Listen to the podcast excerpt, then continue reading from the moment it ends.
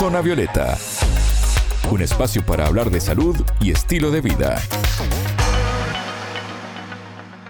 Bienvenidos a Zona Violeta, el programa de Sputnik. Es un gusto recibirlos. Martín González los saluda desde Montevideo. Le damos la bienvenida a Anabela Paricio. ¿Cómo te va, Anabela? Bien, Martín, muchas gracias. Cada diciembre aumenta alrededor del 30% la producción de residuos plásticos debido al consumo que genera la Navidad y el festejo de Año Nuevo.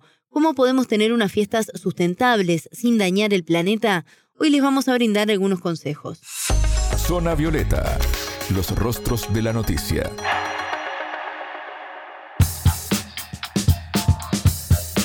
El uso de plásticos y su efecto contaminante en el ambiente es una problemática que cada vez toma más relevancia por la afectación que está causando a diferentes partes del planeta como los mares y los océanos. Épocas como la de las festividades de fin de año generan un exceso de producción de basura que agudiza este problema, Anabela. Sí, Martín, y para tener una idea de su magnitud, por ejemplo, en Reino Unido, la empresa de gestión de residuos BIFA cuantificó que solo en la noche de Navidad se utilizan unos 177 millones de pajitas, 122 millones de vasos de plástico y 200 millones de hojas de papel para envolver los regalos. Como consecuencia de esto, más de 100 millones de bolsas de basura van a los vertederos que se utilizan habitualmente para desechos. Según Naciones Unidas, estas cifras, si bien son de Reino Unido, son similares en otras partes del mundo como en México, que es la urbe más poblada de América Latina, donde aumenta un 25% la producción de residuos durante diciembre, principalmente por estas causas. ¿Cómo podemos contribuir a reducir estas cifras y también cuál es la afectación que nos genera aquí en la región esta producción de residuos?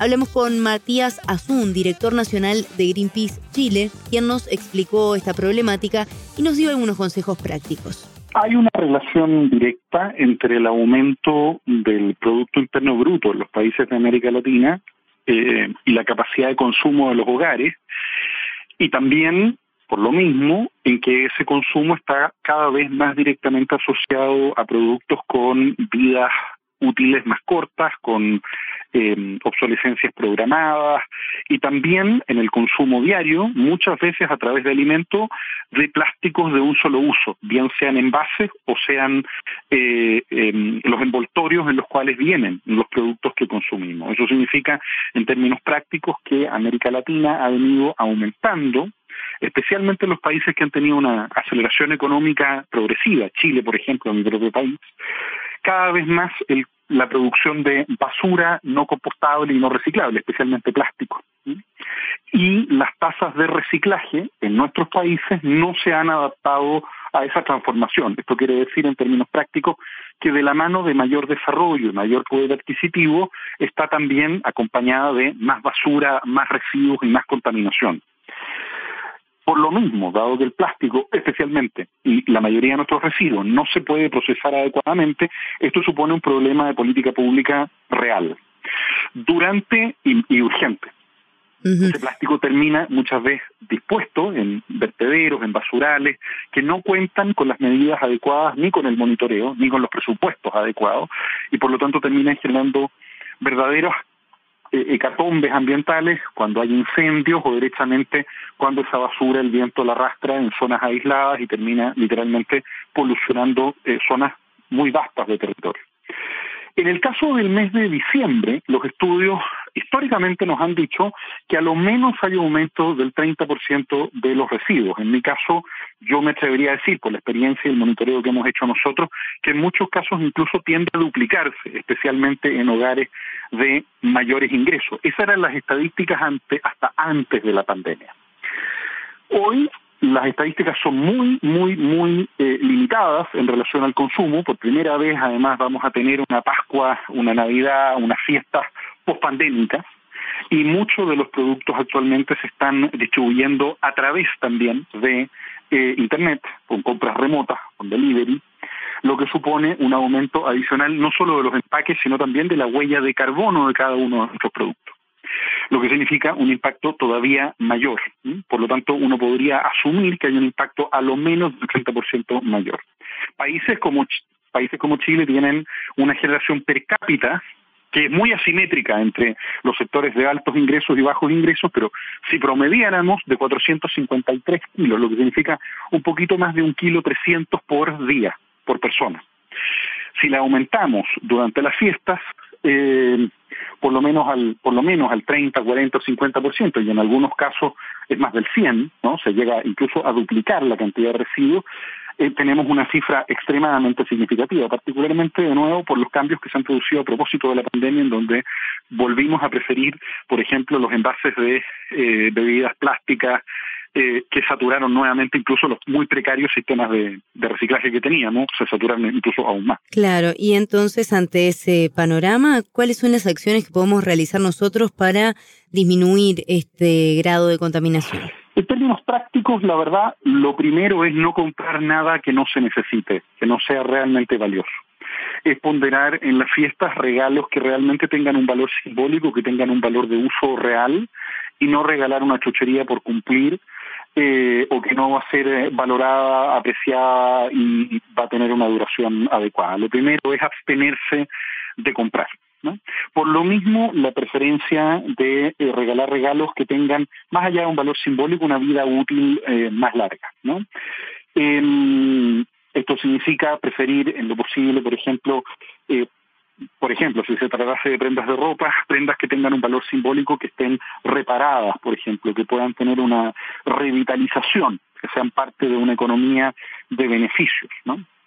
Adicionalmente, también a nivel de el consumo, por supuesto, en los empaques preferir la reutilización de otros empaques que ya se hayan eh, realizado.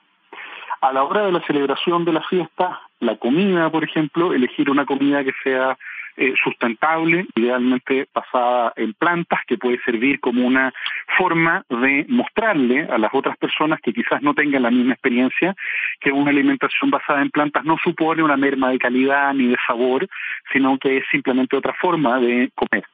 Puede ser una experiencia de educación, ¿no?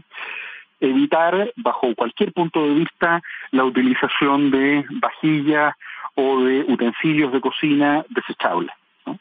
Eh, es un muy buen momento para poner en valor aquello que es reutilizable y que por lo mismo genera una huella muchísimo más barata.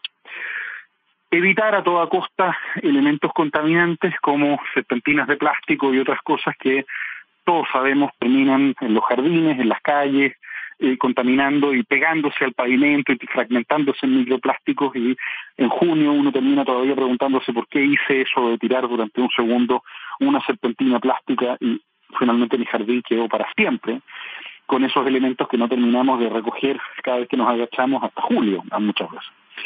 Eh, hay que elegir para las bebidas envases que sean retornables de nuevo, utilizando para bebestibles, eh, ojalá eh, elementos que tengan la menor contaminación posible y, por supuesto, en términos generales, intentar la reutilización y el aprender a reutilizar y reciclar si ya no hay de otra, ¿no? Primero hay que tratar de reducir el consumo, porque el reciclaje no da, pero incluso así aquello que se produzca, aquellos residuos, acumularlos e ir a los centros de reciclaje adecuados a eh, aprender también justamente cuál es el ciclo de vida eh, de cada uno de esos productos y qué vida nueva podemos darles reciclando.